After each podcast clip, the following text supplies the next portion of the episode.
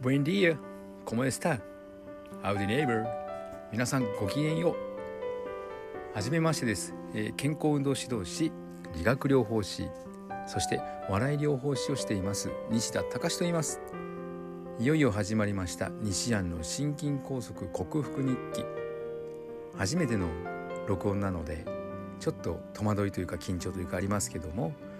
そうですね、えー今日はなぜ私が音声のブログを始めようと思ったかというのをお伝えしたいと思います。音声配信に目をつけたきっかけというのは キングコングの西野亮廣さんそしてオリエンタルラジオの中田敦彦さんが Voicy というメディアで音声配信をしているのを自分がちょっと,、えーと何かの隙間時間に例えば運転中だとか列車の移動中だとかに聞いてちょっと勉強に使っているんですね。で YouTube だとか本だとかいうのはちょっとそこに集中しないとそれをやってしまうと他のことができないんですけども音声ラジオとかそういったものだとちょっとしたことの隙間に聞きながら何かをするということができるので案外音声っていいかも。まして自分は海外ボランティアの経験があってそれをもとにちょっと講演家みたいな活動もしておりますので喋るのは結構好きなんですねだから音声配信って自分に向いてるかもなと思うのととあることがきっかけでというよりももうタイトル言ってしまったので心筋梗塞予備軍になったわけですけどもそのきっかけを機にちょっと音声配信を始めてみようと思いました。それでは本文行ってみましょう。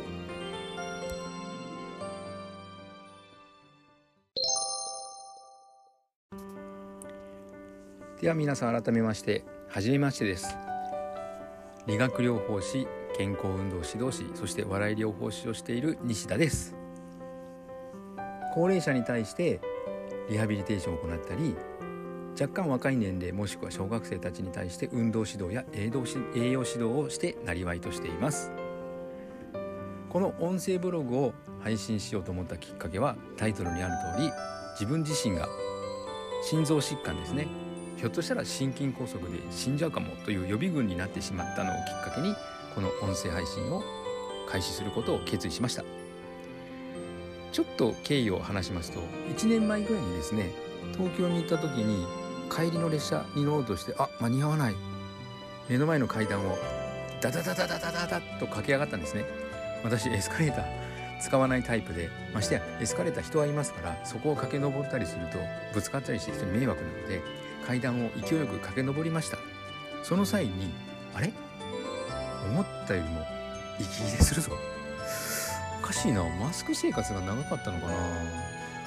一応私こう見えても医療者の端くれですから医療用マスク使ってます。医療マスクは普段のその一般マスクと違ってですねちょっと目が細かくて空気抵抗が大きいのでなかなか空息がしづらいというか息をするのに抵抗があるんですね。そのせいかなと思ったのと最近ちょっと運動を怠けていたなと思ったのでそのせいかなと思ったんですけどでもそれにしても尋常じゃないな。こんなに急に体力が衰えるわけはない。と思って1年が過ぎました。その1年間もちろん運動を再開することはなかったわけです。その状態を維持してしまうことがちょっと行動経済学でいうところの現状維持のバイアスなんですけどもこの行動経済学に関しても今勉強中ですので機会があればちょっとここの配信でお伝えできればと思いますが本題ではないので余裕があった余裕がある時に行いたいと思います。じゃあ本題に戻りましょう。で1年経過後のちょうど2ヶ月ぐらい前ですね10月ぐらいから現在今日は、えー、と2022年12月19日なんですけども10月ぐらいからなんか心臓に違和感を感じたんですね。なんか変な脈打つぞこれって不整脈っていうのかなってで皆さんの安静時っていうか普通普段こう運動して脈拍拍動が上がった時はなんかドクドクドクドクこう心臓が脈打ってるのを自覚するとは思うんですけども安静にしている時とか普段の時は心臓がこう脈を打っている拍動しているっていう自覚ってあまりないじゃないですか。なんですけどもなんか突然パクパクっていうかハラハラ？って言ったらいいんですかね。なんか心臓が変な脈を打った気がするんですよ。それが気になりだしたらやっぱり気になるものでどんどんどんどんなんかちょっとしたことでも息切れするようになってきたし胸の周りがなんかチクチク刺されるように痛い気がしたり。うん。でついにはですね顎が痛くなるんですよ。心筋梗塞の関連痛で心筋梗塞を患っている方はこの辺にも痛みが出ますよというふうにちょっと医学で勉強するんですけどもその関連痛と言われる顎への痛みも出てきたんですね。うーんこれはやっぱり検査に行った方がいいかなと思って11月中頃に検査に行きました。そうしたらですね頸動脈つまり首の太い血管ですね。脳に血液を送る大事な大事な血管です。そこに4割程度の狭窄だから血管がこう狭くなっていたんですね。その原因はコレステロールが溜まった、ね、アテロームと言われるコブのような状態ができて血管が狭くなっていると言われたんですよ。うーん首に出てるんだったら心臓の血管もそうだよ。多分そうなるよと言われて勧められたのが心臓 CT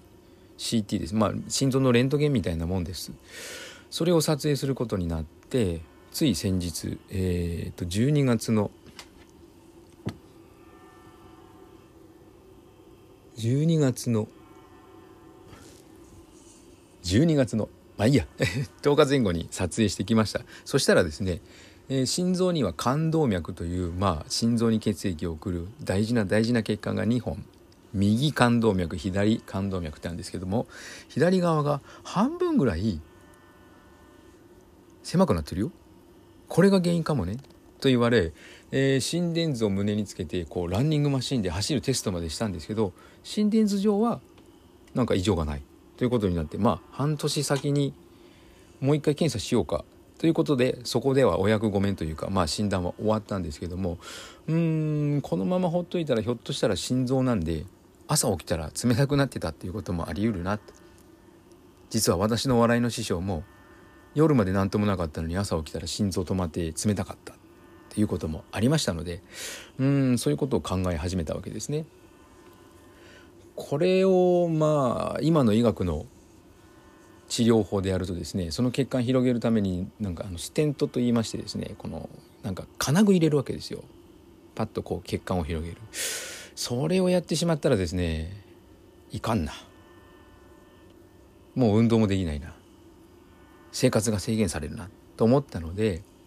私が先ほど述べました栄養を指導しているとありましたけども栄養療法でなんとかなるんじゃないかと思って調べましたところなんとかなると思いましたのでそれを実践してみよう。それを音声で配信してみようと思いこの音声ブログを開始するに至りました。その栄養療法というのはどんなものか明日の回で説明したいと思います。今日は西安の心筋梗塞克服日記始まったきっかけはこうだったというのをお送りいたしました。